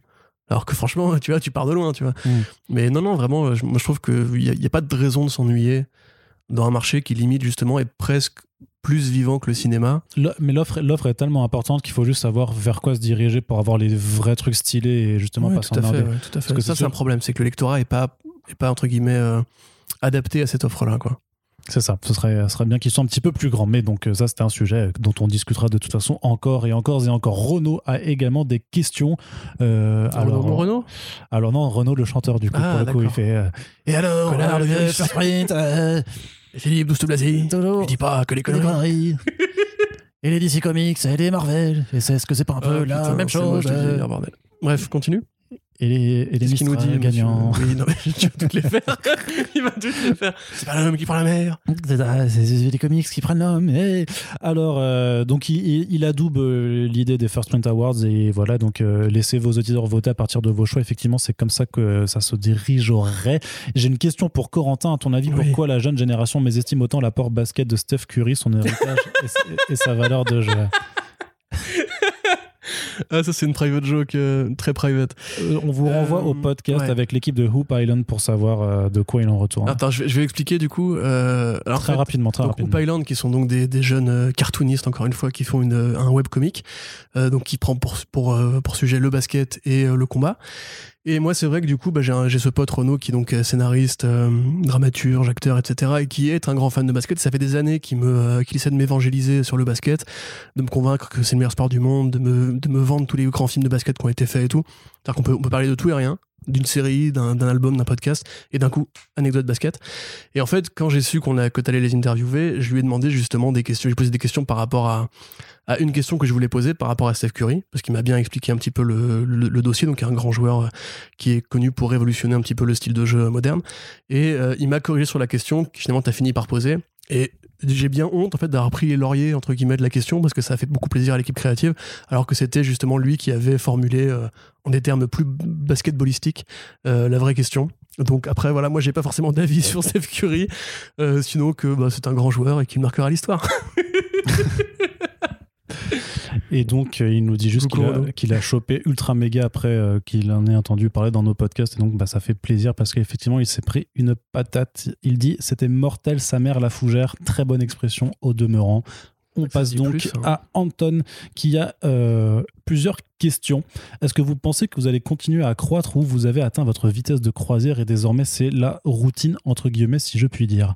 Bah non, la preuve que non, puisque finalement, euh, grâce à l'appel aux dons qu'on qu'on a réalisé euh, très récemment, on va enfin avoir un site web qui ne sera pas comme Xblog pour poster les podcasts avec une vraie section commentaires, avec des articles de fond qui arriveront. On n'a pas encore décidé à quel intervalle, mais qui arriveront. Euh, et le, pod- le podcast backup qui sera là en plus pour euh, prolonger la discussion du, texte vers l'audio, qui un truc qu'on a déjà commencé à faire sur Comics Blog, mais avec euh, très peu d'exemples finalement. Donc là, on va commencer entrer dans une nouvelle phase. Moi, à terme, j'aimerais vraiment qu'on fasse la First Print Academy. Après, en termes d'auditeurs, euh, bah, je pense que ça finira par croître parce que tout simplement, euh, Ça croît, ça croît. ça croît. Voilà, ça, ça, j'allais dire, ça, ça- ça ne s'est jamais arrêté de croître entre, entre guillemets. Ça croît doucement, mais euh, voilà, c'est sûr qu'on a des envies, enfin moi Ça fait notamment. moins d'un an en même temps. hein. Oui, ça fait voilà, ça fait six mois, sept mois qu'on qu'on s'est créé. Alors on n'est pas parti de rien parce qu'on a récupéré forcément une bonne partie des gens qui nous écoutaient déjà depuis deux ans sur sur Comics Blog. hein, ça, ça, y a, y a- y a- y a pas photo. Mais c'est vrai que moi personnellement, j'aimerais que ça croisse un peu plus vite parce que j'ai aussi cette impression, effectivement, hein, c'est normal d'avoir une sorte de, de plafond de verre. Euh, parce que ben on s'aperçoit que les gens nous écoutent et sont assidus, mais euh, ils sont pas forcément euh, énormément à, venir en plus chaque mois. Alors est-ce que c'est, mais en même temps, j'ai envie de dire si si la totalité, tu vois, le truc c'est que la totalité des lecteurs de comics en France, on va dire, tu sais, c'est, je sais pas, c'est les 6%, c'est, ces fameux 6%, on va dire, par rapport au marché total de, la BD. Je vois que les plus, plus, plus, plus gros groupes de fans de comics sur Facebook, c'est 6000 personnes. Je sais, il y, a, y a quand même une bonne moyenne à 1300, 1400 personnes qui nous écoutent plutôt régulièrement. Euh, bah, à partir de ce moment-là, est-ce que c'est pas déjà le pourcentage des lecteurs réguliers qui écoutent du podcast, tu vois? Donc effectivement, est-ce qu'on arrive à plus démocratiser ça? Donc ça va dépendre toujours du secteur comics, est-ce qu'il va réussir un petit peu à augmenter pas sûr, c'est pas forcément ce que, ce que les indicateurs nous donnent. Est-ce que les gens qui écoutent du, enfin, est-ce que le podcast va plus encore plus se démocratiser? Est-ce que les gens vont s'intéresser un peu à la pop culture? Est-ce que on arrive aussi peut-être Est-ce que, est-ce que le problème c'est qu'on est trop spécialisé déjà? Est-ce qu'est-ce qu'on on n'est pas forcément Sans être trop spécialisé, moi je pense que. J'ai pas l'impression qu'on soit les moins accès, qu'on soit pas, qu'on soit inaccessible, tu vois. J'ai pas. On n'est pas inaccessible, mais c'est vrai qu'un mec qui veut juste savoir si Batman, pourquoi Batman porte son slip au-dessus de ses collants, il va pas forcément se tourner vers nous. Oui, mais c'est parce qu'on a, a des chaînes YouTube euh, de qualité variable qui parleront de ça. Par contre, je pense vraiment que de la même façon que le site, euh, l'équipe originelle de comicsblog.fr a su créer des lecteurs en essayant d'être assez didactique et justement de taper sur des sujets, enfin de créer des portes d'entrée en fait pour les jeunes lecteurs. C'est comme ça que moi, tu vois, je me suis mis au, au comics euh, en mensuel. Parce qu'à l'époque, je, je savais pas du tout, ça continuait à sortir et tout. Sais, vraiment le mec qui ne disait rien. Ah, Euh, mais je lisais, je lisais que du trade, tu vois. Moi, j'avais pas conscience qu'il y avait même une différence dans le format en fait. Oui, non, bien sûr. Et je m'y suis mis avec. Alors au début, évidemment, il faut s'accrocher, hein, parce que quand il te parle de plein de termes techniques, euh, tu peux t'y perdre. J'aimerais, si tu veux, que justement à terme, et la, la First Print Academy, et ce qu'on fait déjà, et éventuellement le WordPress, puissent permettre de créer ce genre de porte d'entrée qui pourrait. C'est un, c'est un objectif un peu ambitieux, mais pour pourrait euh, faire grossir en fait la, communauté des fans de comics. Parce que je pense vraiment qu'il y a des sites web ou des chaînes YouTube ou des, des gens qui s'acharnent à faire ça, euh, plutôt que de capitaliser sur les gens qui, qui en lisent ou qui en écoutent déjà, enfin qui en lisent ou qui en, consomment déjà, euh, intéresser les gens à, à rentrer dans, dans, dans ce public-là, quoi. Non, puis après, de façon très pragmatique, il y a un truc qui va être très important aussi avec le WordPress, c'est que en termes de référencement, ça permettra quand même au podcast d'être plus visible sur le net. De toute façon, à la marque First Print d'être plus visible aussi en tant que tel, parce qu'on aura vraiment un espace d'hébergement en tant que site, parce que juste le podcast, ça suffit pas, parce que au final, ça, explique, existe vraiment que par application ou par les, relais des posts sur les réseaux sociaux. Donc ça va vraiment créer une meilleure visibilité. Donc à terme, je pense que ça, va permettre euh, d'avoir d'avoir une nouvelle dynamique. Et puis de toute façon, ben, on a plein d'autres idées en réserve euh, pour continuer aussi de faire connaître les choses et continuer aussi à accroître les relations voilà, on a parlé du Discord dans le précédent Q&A. C'est quelque chose qu'on va faire aussi, tu vois, pour essayer d'avoir un petit peu plus d'événements euh, en, direct, par exemple. Ce genre en tout cas des émissions qui peuvent être un peu plus interactives. Euh, l'idée de faire du, de l'IRL, quand les conventions vont revenir et tout ça, bah, a priori, j'espère en tout cas que toutes les personnes qui travaillent avec nous reviendront nous voir. Euh, que ce soit pour Comics Blog ou que ce soit même pour First Print, puisque je pense qu'on on apporte quand même une, certaine, un certain saut qualitatif euh, là-dessus. Et donc euh, voilà, c'est vrai qu'il y a une vitesse, c'est vrai qu'on peut avoir cette impression effectivement de, vitesse de croisière. Mais après, moi, j'ai surtout pas envie d'avoir une routine, clairement pas, parce que pour moi, la routine, c'est un peu l'ennui. et pourtant, on sort des podcasts avec plein d'invités différents sur plein de sujets différents. Et je pense que si les gens sont curieux, bah, je trouve que quand même chaque mois, il y a quand même pas mal de choses à creuser. Euh, et euh, dans ce c'est quand même, enfin, c'est, tu dis la routine, c'est l'ennui. Les bacs choses, ils sortent régulièrement. Ils ont, c'est un format qui est routinier.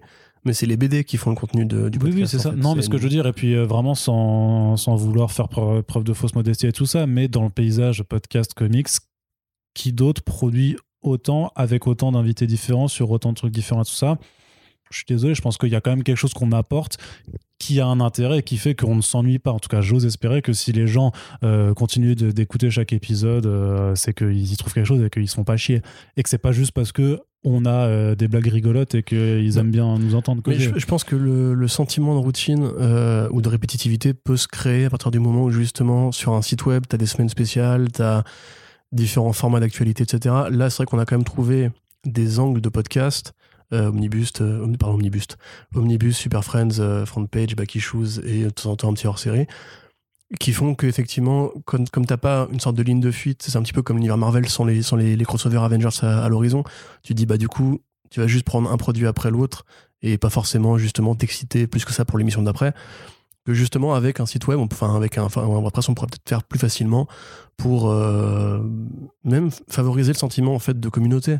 Parce que c'est vrai que là, actuellement, on a cette page Tipeee qui est très bien, mais ça reste une page Tipeee, tu vois, c'est austère. Oui, oui, bien sûr. Bah, c'est pas austère, elle est jolie, notre page Tipeee. Je trouve ça, ouais, moi, je trouve ça un peu austère. Non, c'est juste que toi, tu vas pas dessus, mais moi, j'y vais. Mais si, j'y vais de temps en temps, et je trouve que justement, la, la, la, la fuite de poste, euh, point A, point B, etc., avec les commentaires en dessous, mais tu vois, on peut habiller ça différemment, on peut mm. créer un sentiment de plus, euh, plus officiel, tu vois, je trouve. Oui, oui, non, mais c'est sûr, mais pour l'instant, c'était juste une solution de, de, repli. Mais voilà, la preuve même qu'on fasse ce QA il y a six mois, qu'on qu'on réussisse à passer des nouvelles étapes, faut se dire que ça arrivera ponctuellement. On, on, laissera pas passer une période de six mois sans qu'il se passe rien d'important pour. Euh, pour euh, je pense qu'on pourrait tenir un bloc de la rédac aussi sur, le first bah, Ça, pour le coup, c'est plus pour les news Tipeee pour le coup pour vraiment les, les, les, news privées mais qui deviendront vraiment privées tu vois pour vraiment remercier les gens qui nous soutiennent au ce, genre de choses à mettre en place. Euh, ensuite euh, question sur les comics cette fois-ci. Est-ce que les ongoing ont encore du sens pour vous quand on voit le bordel de la continuité? Le prix des singles qui augmente 80 ans de backstories qui est devenu un fardeau pour tout le monde. Ne serait-il pas le temps de juste faire comme le Black Label? Des récits auto-contenus qui sont cohérents entre eux qui sont à chaque fois des portes d'entrée non, je suis pas du tout d'accord. Euh, à mon avis, il faut pas confondre l'outil et la façon dont les utilisateurs s'en servent. Les, pardon, les éditeurs s'en servent. Putain, je suis fatigué. Euh, tu prends les, différentes séries Thor de Jason Aaron, euh, ça a un intérêt crucial à être fait en ongoing. C'est très perméable. Tu peux rentrer dedans sans, sans avoir jamais lu de Thor. Tu vas juste éventuellement avoir besoin d'une page wiki pour un personnage ou deux, mais c'est généralement très facile de rentrer dedans. au contraire, moi je trouve qu'on manque d'ongoing en fait, particulièrement en indé, parce qu'il n'y a plus en fait cette recherche des longs formats. Est-ce qu'il y a trop de formats courts, trop de mini-séries? Alors tu peux avoir une saison 1, une saison 2. Euh, il y a plein de, séries qui fonctionnent comme ça, mais euh, Walking Dead ou, euh, ou Invincible, c'est des trucs qui sont faits pour être lus en ongoing, par exemple, parce que c'est tellement long, ça couvre tellement d'années, de personnages, c'est une saga familiale en fait, enfin, c'est même deux sagas familiales, qu'il faut que ça soit fait en ongoing. Et chez DC et Marvel, enfin chez les super-héros en général, chez les personnages qui se passent de main en main, ça a un intérêt à avoir une évolution. Tu vois, c'est parce que c'était justement des personnages qui étaient foutus pour en, ongoing que, par exemple, quand euh, Miller a récupéré Batman, mais il a récupéré le Batman de Neil Adams et Denis O'Neill. Et s'il avait pas fait ça, s'il avait juste dit je fais mon truc dans mon coin, comme il a fait plus tard après, après avec DKR, il aurait peut-être pu se dire euh, je vais faire un truc totalement différent qui n'aura rien à voir avec cette continuité-là, etc Encore que l'exemple soit pas forcément très bon. Prenons plutôt Daredevil. Tu vois, Daredevil, il a quand même dû composer avec ce qui avait été fait avant lui et se le, réapproprier, etc. Ce qui participe au processus transformatif du super-héros.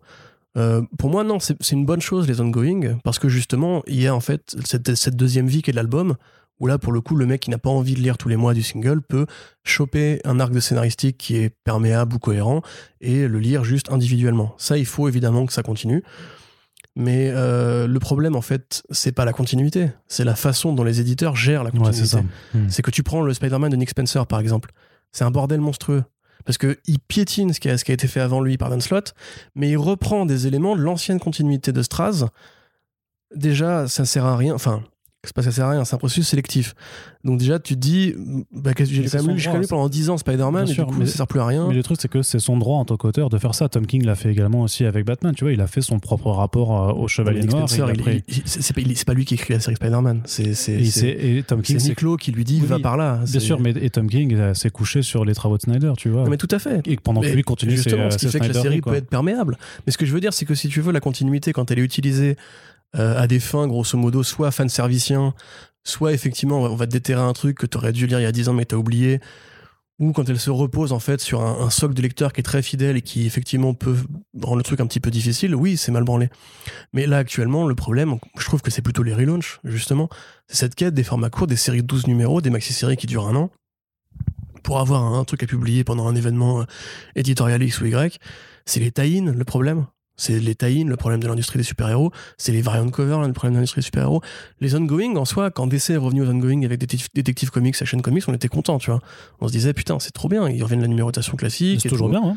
Voilà, c'est tout, tout n'est pas bien, mais voilà, une fois que, quand même sur Wonder Woman, bah, t'avais un, très bon début de run par Greg Rucka, après c'est devenu pas bien, après c'était un petit peu mieux avec Jay Willow Wilson, puis finalement, bah, tu, tu reprends un passage, quand tu vois Steve Orlando qui rentre, tu fais hop, hop, non, genre, non, non, non, non, je te, je te lis pas, et puis paf, il y a Mariko Tamaki qui arrive dessus, et tu, tu bah vas tester, et puis. Mais moi je pense qu'il faudrait peut-être justement une sorte de de IMDB du comics qui te disent vraiment euh, tu rentres à tel endroit. Ouais, mais c'est tellement. Tu vois, il y a Comic Book DB, oui, mais c'est pas pareil.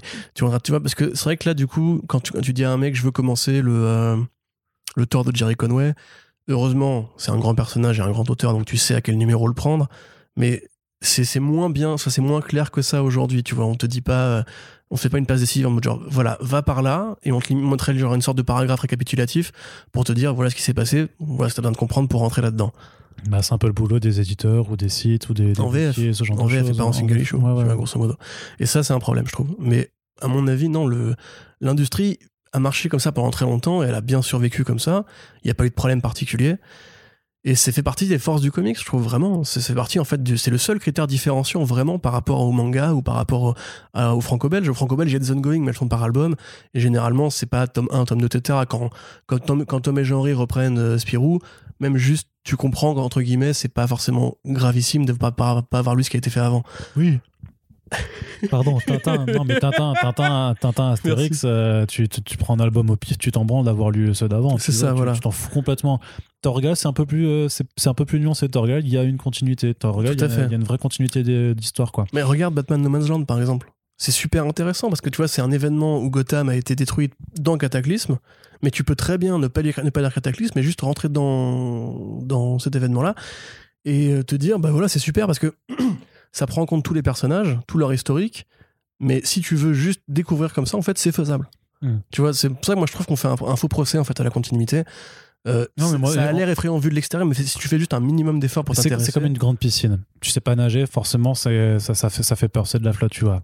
Tu prends les bons brassards, tu te jettes dans le bain, tu flottes, et après tu nages. Et c'était comme ça. Mais après, moi je suis d'accord, par hein. contre, qu'il y a, on manque de maîtres nageurs en fait. Oui, tout à fait. Qui, qui mettent les bons brassards. ma, ma, métaphore, elle est nulle. elle est super nulle. Non, non, non, en fait, tu serais arrêté à un manque de maître nageur, ça aurait été bien. Ouais. Mais t'as rajouté les brassards encore. Non, mais si, mais parce que si, mais parce que ça sert à. Enfin, il faut des, des, des bons brassards. Clairement. Faut pas mettre des. Parce que le problème aux gens, je pense que tu vois, c'est qu'on leur met des brassards, mais des, des brassards en plomb. Donc en fait, euh, tu mm. sautes dedans, t'as l'impression de flotter, mais en fait, tu. tu... J'ai une autre analogie. Vas-y. Euh, à une époque, tu sais, quand le jeu vidéo essayait de s'ouvrir au marché ouais, casual, comme on disait, tu vois. C'est nul, c'est nul. Il y avait justement euh, je me souviens par exemple une fois, il y avait Sébastien Delamy des Kayane qui avait été invité au grand journal et où le mec avait sorti une manette et dit regardez il y a tellement de boutons, c'est compliqué, comment vous faites, etc. Et t'as envie de dire que ça a l'air ridicule et pédant et méprisant, etc., de la part des journalistes de la, de la- du grand public qui, en fait, savent très bien comment marche une manette. Mais du point de vue de Madame Michu, qui effectivement voit la manette et se dit, mais c'est vrai qu'il y a quand même beaucoup de Faut- boutons, faut- ça a l'air compliqué. Faut, faut arrêter avec Madame Michu. Bon, bah, Madame, euh, Madame Broussard. Mais pas, mais pas forcément Madame, Monsieur Michu. aussi, Monsieur quoi. Broussard, très bien. Hmm. Robert Broussard, son- son prénom. Mais tu vois, tu prends ces gens-là, effectivement, ça a l'air. Peut-être ça a l'air compliqué. En fait, le jeu vidéo, ça a l'air même effrayant parce que c'est violent et tout. Mais la presse jeu vidéo, elle est mais, mais bon, elle est dix fois supérieure à la presse comics. T'as des youtubeurs qui sont là pour, te montrer même comment on joue au jeu. Ils te font des let's play, ils te commentent le jeu en direct. T'as euh, des rédacteurs euh, web, t'as des podcasters, t'as des mecs qui font de la recherche sur l'histoire des trucs, etc. Le symbolisme, t'as des, des, des chaînes YouTube qui parlent de symbolisme dans, dans le jeu vidéo. Et en fait, il y a plein de maîtres nageurs là, tu vois. Le problème, c'est qu'en fait, le comics, on est très peu nombreux à pouvoir expliquer correctement euh, comment ça marche, en France en tout cas. Et du coup, bah, les gens, effectivement, ils voient ouais, un tome, un tome 1, ils vont, ils vont dedans, chez Panini par exemple, ils démarrent la série, ils font euh, Bah non, c'est pas un tome 1, il se passait des trucs avant, je comprends pas, c'est qui Ouais, lui ça, ça, après, ça relève de problèmes d'é- d'édition et de, de, de voir comment certains trucs arrivent en VF. Mais après, le vrai truc aussi, c'est que dans les maîtres nageurs sur le comics, t'as beaucoup de gens qui vont juste te faire sur les cinoches, sur les séries télé, et qui en fait c'est c'est le médium lui-même en tant, en tant que BD, en tant que planche de papier. Euh, les, les personnes qui ont la plus grosse euh, affluence et influence quelque part, c'est ceux qui vont vous parler que de, que de cinéma. Mhm. Alors parfois ils connaissent aussi, ils ont lu des BD, tout ça, mais c'est quand même pas du tout le, le- le sujet central. Mais surtout qu'il il, il ne parle pas de, B- il ne parle pas de BD dans ce cas-là, il parle Non, de pas- cinéma. oui, c'est pour ça que moi je dis qu'il faut qu'on revalorise euh, l'art séquentiel en général et Bah, qu'on arrête de juste s'intéresser aux BD par le prisme des adaptations. Bah oui. Et d'ailleurs, j'adresse aussi ça aux, aux équipes de marketing qui veulent faire de la promo sur euh, des projets de séries ou de films adaptés de bande dessinée. Mais pensez aussi à interroger des éditeurs et traducteurs, des mecs qui connaissent les bandes dessinées et pas, allez pas juste voir les youtubeurs comme Captain Popcorn, ou Direndal ou quoi, qui effectivement ils font des recherches, ils savent de quoi ils parlent, c'est même probablement des lecteurs eux-mêmes, tu vois. Mais le problème c'est que il y a des subtilités qu'il faut saisir justement et le fait de prendre des mecs qui viennent, je dis même pas nous, tu vois, je dis vraiment des mecs qui bossent au quotidien dans ce milieu-là, euh, parce que c'est vraiment autre chose de maîtriser toute la continuité, toutes les subtilités, toute l'histoire. En fait, le problème, c'est que pour l'instant, clairement, l'attention est portée sur les personnes qui vont parler que de, que de cinéma ou alors de- d'avoir que ce genre de ça, profil la à grosse communauté, voilà. Alors qu'en fait, il faut faire coexister les choses. Tu peux faire une émission qui est intéressante si tu ramènes, voilà, un YouTuber à très gros, euh, très grosse communauté, euh, un, un Twitcher ou une Twitcheuse, machin, et mais à côté, ouais, ramène le traducteur d'une BD, par exemple, tu vois. C'est, tu, c'est, clairement, il y y a- Ouais, ouais, il y a un- problème hein, dans, dans les directions de vois, marketing. ça. Les mecs sont payés pour grosso modo te conseiller ou même qui sont payés pour par exemple tu vois ce que tu fait pour Invincible c'était intéressant parce que justement toi t'es entre guillemets censé connaître ça. Quand tu interroges un mec par exemple pour Invincible tu pourrais très bien dire que l'éditeur ou le libraire qui est là pour te vendre la série son métier c'est aussi de te l'expliquer au quotidien tu vois. Il a pas besoin de faire des recherches il a tout en tête. Donc c'est plus logique d'aller vers lui entre guillemets. Même si effectivement pour le clic pour, le star power etc il faut prendre des youtubeurs qui en plus généralement font un très bon travail de vulgarisation. Euh, ça arrive très souvent. Genre, il y a une vidéo récemment de ce youtubeur spécialisé en histoire là, qui a fait un truc sur, euh, sur Wonder Woman, tu sais. Et je crois que Marie-Paul avait participé au truc, si je dis pas de bêtises, Je sais pas. sur l'une des premières scénaristes qui était morte récemment euh, Mhm. de Wonder Woman. Et tu vois, généralement, les youtubeurs eux-mêmes font des, des- des travaux de démarche. Je suis pas en train de dire qu'il faut brûler les youtubeurs. Je suis Non, en train de dire que juste d'intervenants d'autres milieux, en fait. pour remettre la BD, le- Voilà. l'œuvre d'original au cœur de l'équation et pas juste son adaptation. Voilà. Et Anton qui te dit aussi, quand on voit l'argent qu'il faut dépenser si on veut suivre les X-Men de Hickman, ou alors quand on voit le fiasco éditorial qui est d'ici Rebirth, le lecteur n'est jamais récompensé par sa fidélité.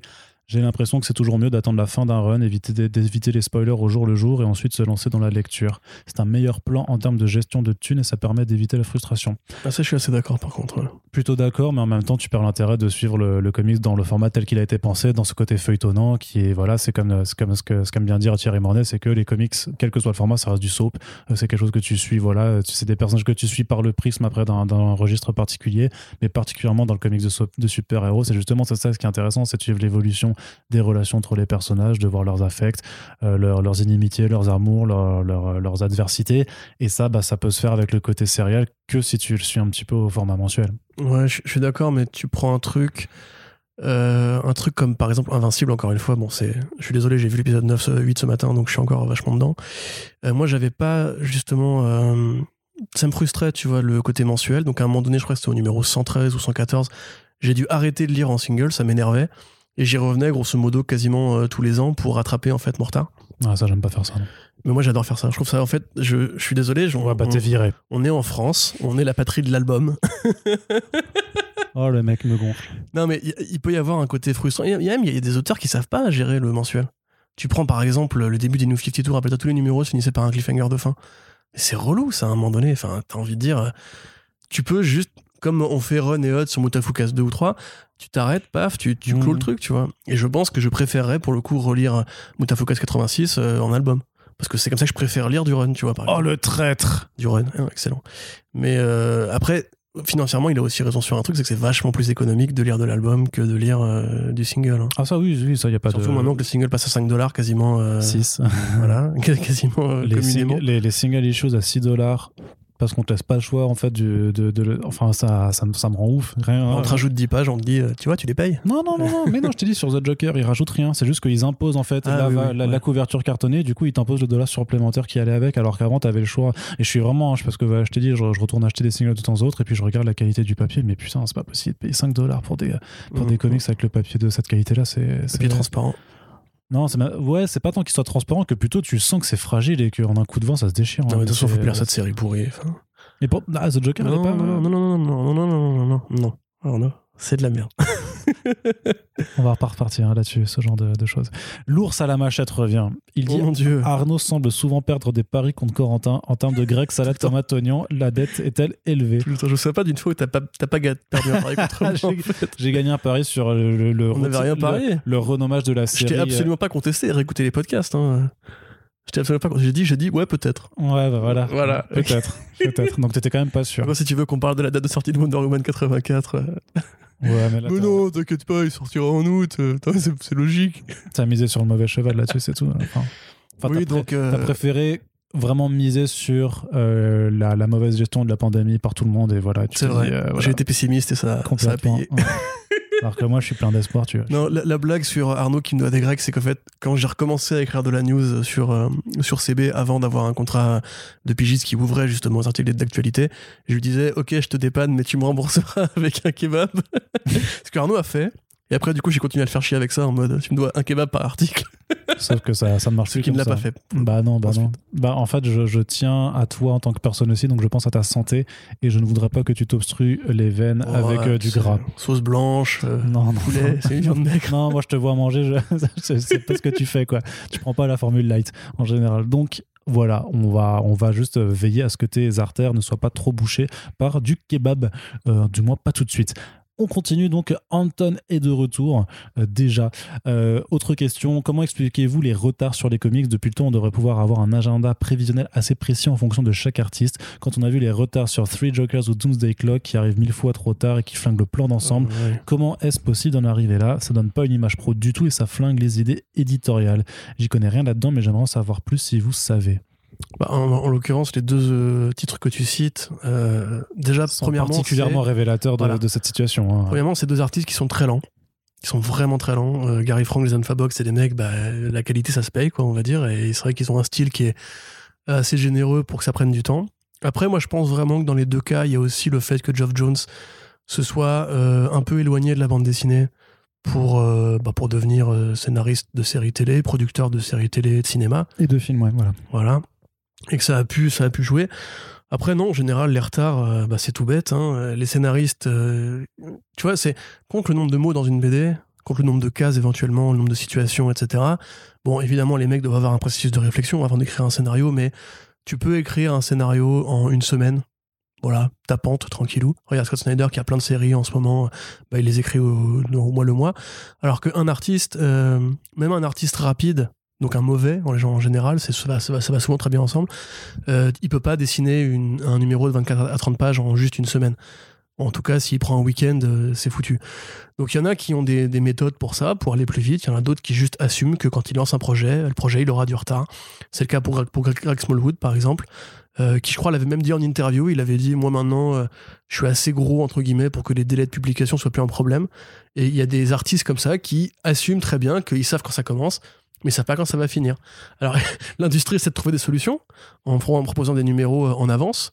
Euh, mais par exemple, tu vois les Brian Hitch, euh, qui est aussi un, un- un grand retardataire, c'est un mec, lui, tu vois, il, en- il en a rien à foutre en fait. Quand ça sort quand ça sort, et c'est tout. Ouais, qu'il est payé assez cher, je pense assez- que, assez ouais, cher à la ça. planche pour euh, Il s'autoriser à quoi. Après, il y, a des- il y a des artistes qui effectivement ont plus de, de, de marge de manœuvre, euh, comme Philippe, mais euh, c'est Franchement, ça Elle va. est pas mal. Elle est pas mal. Elle est pas mal. Elle est pas mal.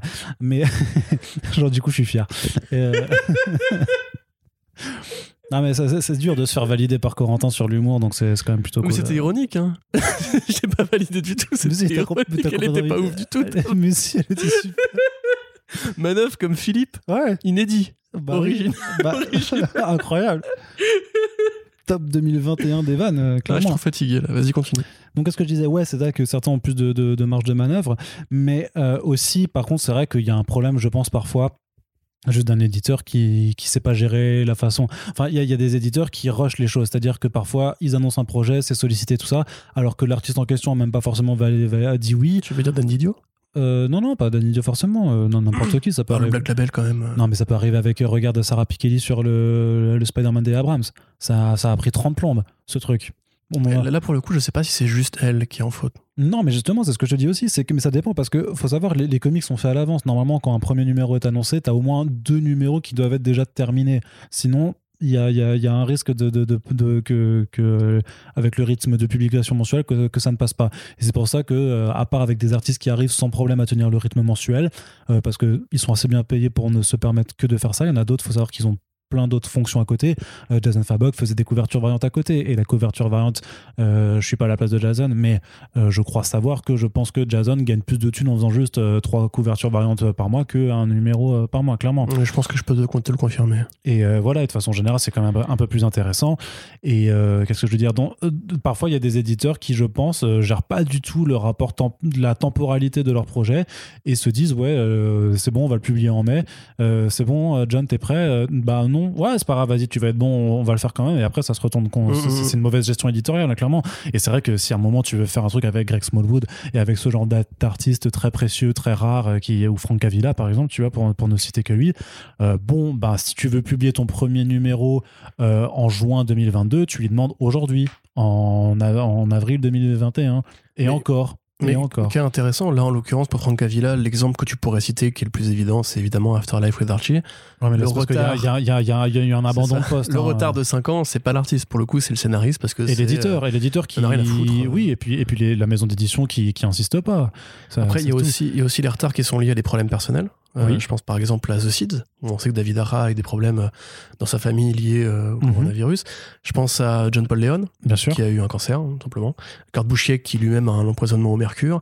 Il y a beaucoup d'artistes, c'est quoi dire, mais l'industrie est tellement large que bah, statistiquement, tu vas avoir des problèmes de santé parce que le panel est assez, et c'est assez large pour justement que des gens euh, tombent Oui, malades, en fait. Oui.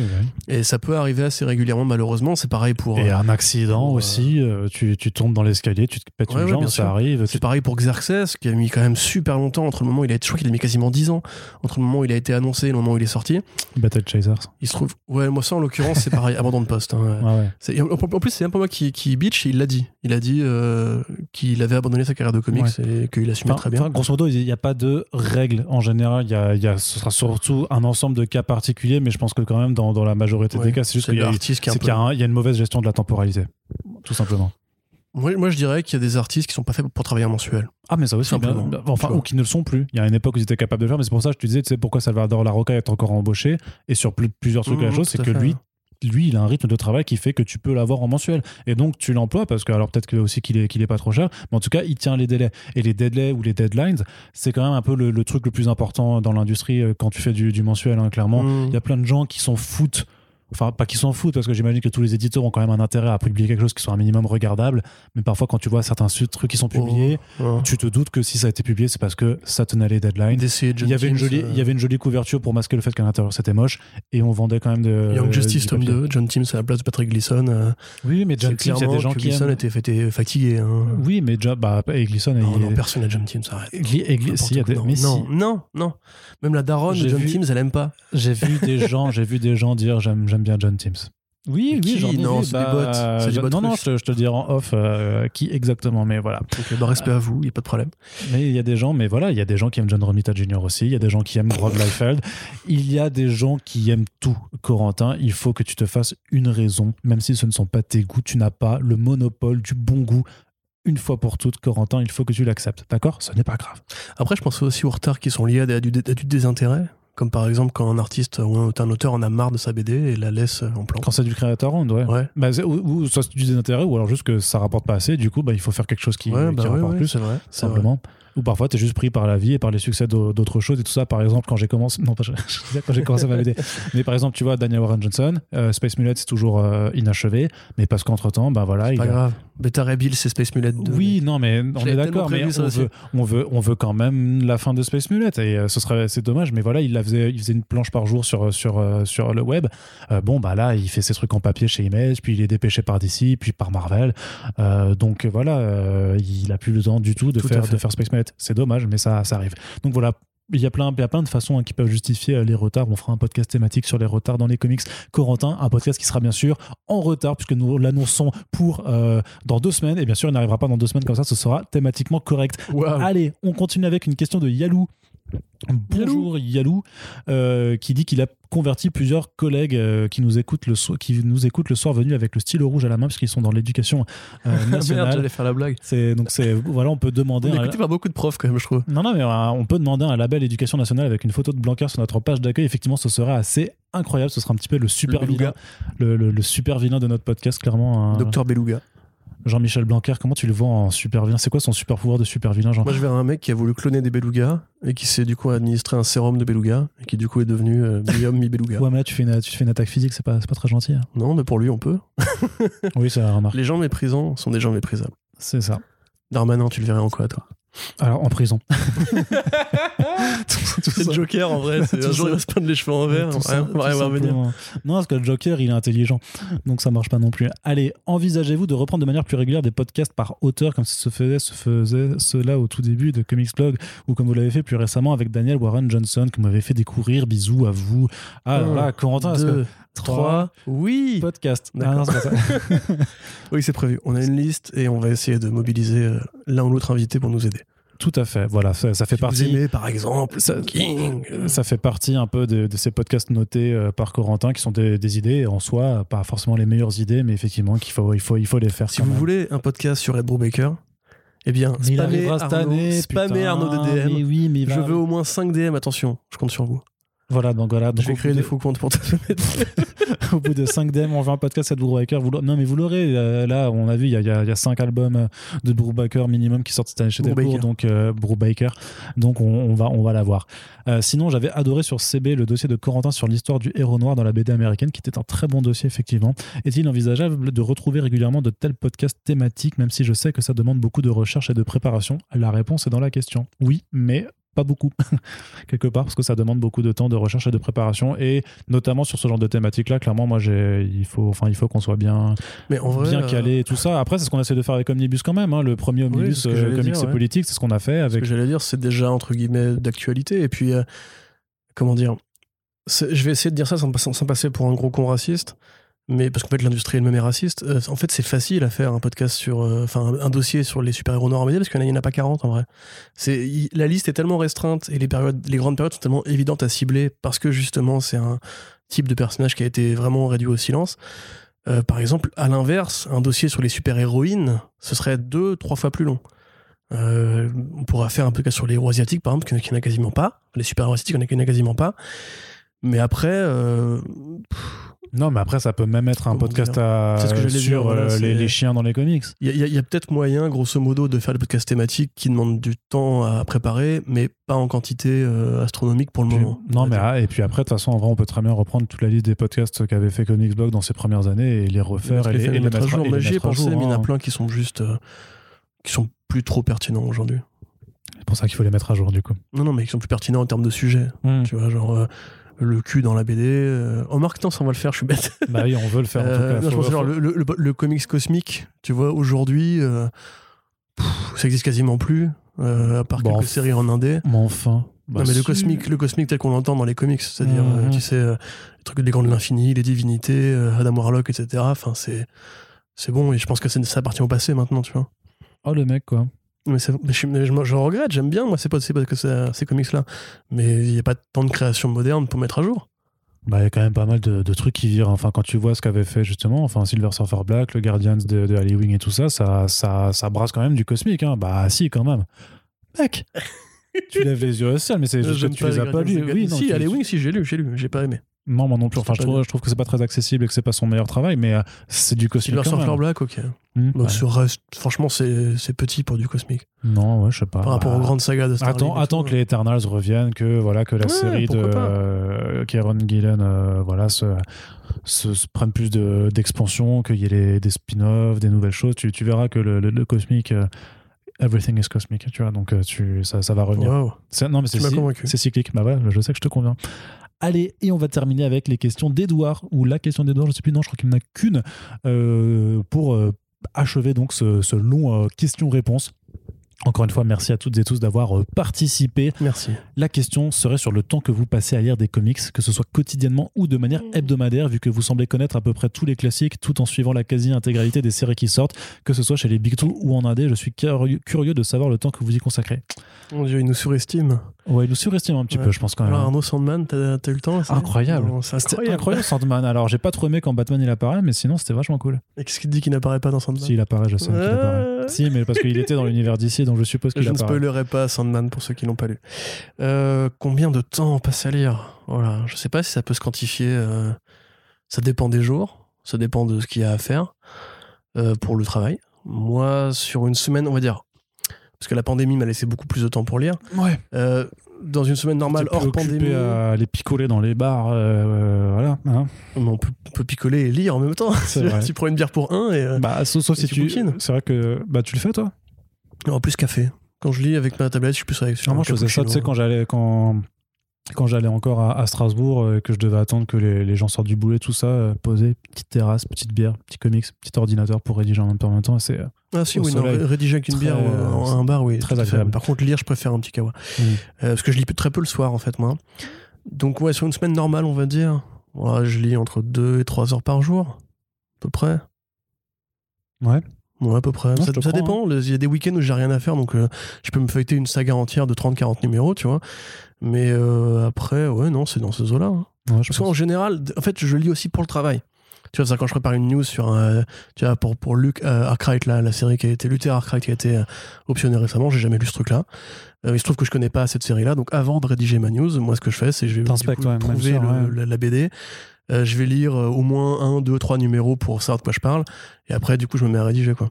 Et ça, je le fais très, très régulièrement. Là, j'ai pas eu le temps ce matin pour Ironhead et Black Hand, mais euh, j'aurais pu le faire éventuellement. C'est- Bah, J'aime bien, tu vois, que sur. Panel Syndicate, donc euh, tu peux lire. Oui, oui, tout à fait, ouais.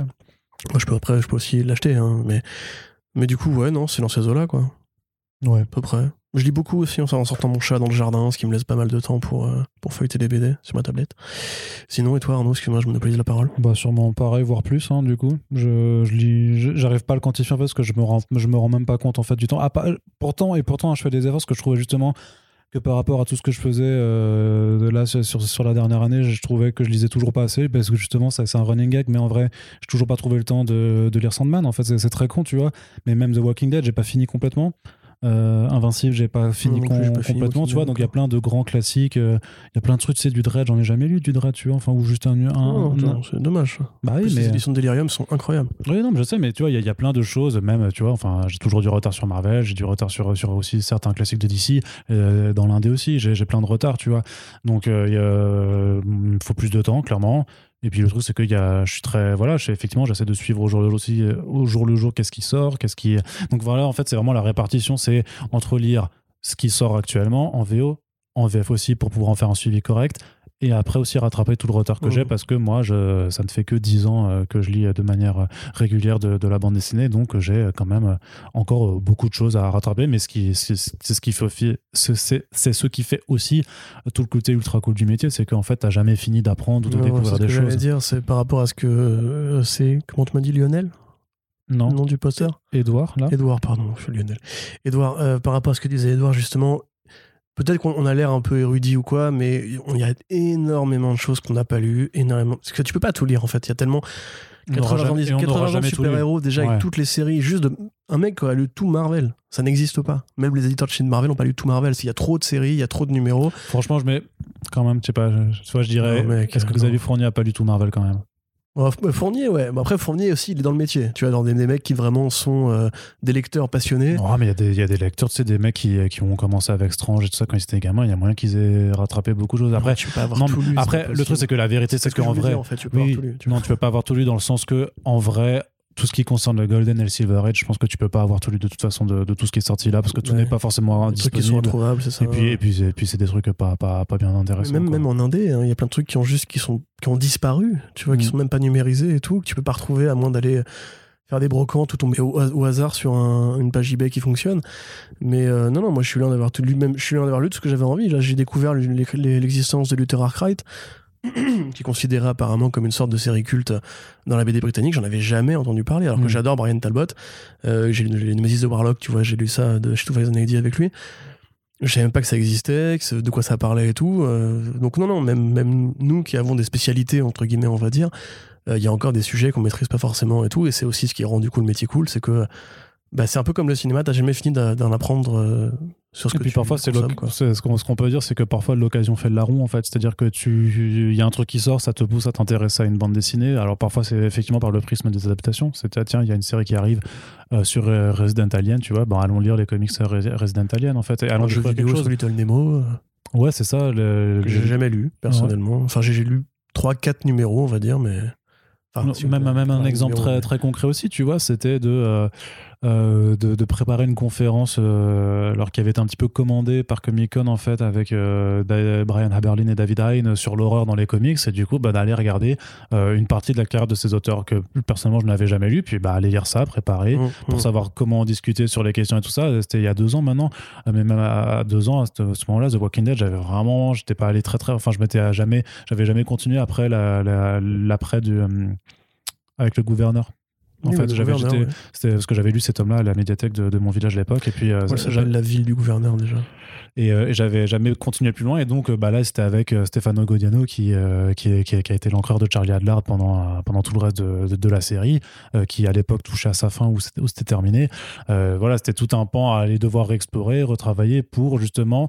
T'as pas besoin en fait d'avoir tout lu. Par contre, il faut que tu t'intéresses, il faut que tu travailles, il faut que tu fasses des recherches pour en fait connaître ce qu'il y a à connaître euh, d'un sujet. Mais effectivement, c'est pas parce que t'as pas lu le numéro euh, 87 de The Walking Dead et que tu sais qu'à ce moment-là, euh, Michonne fait un doigt à, euh, euh, à euh, Rick euh, que tu peux pas parler de la série de façon plus générale ou interviewer quelqu'un qui a bossé dessus. En fait, faut juste savoir comment orienter euh, tes choses et, euh, peut-être que nous on arrive assez bien justement parce que ben, après j'estime qu'on travaille quand même assez sérieusement pour peut-être donner cette impression de, connaître plein de choses et tout ça. Il y a plein de choses qu'on connaît, il y a plein de choses qu'on connaît moins, mais en tout cas on essaye de faire en amont les recherches pour vous donner l'envie de vous y intéresser également dans la même mesure que, que nous on connaît le, le sujet. Je vois les choses comme ça. Tout à fait.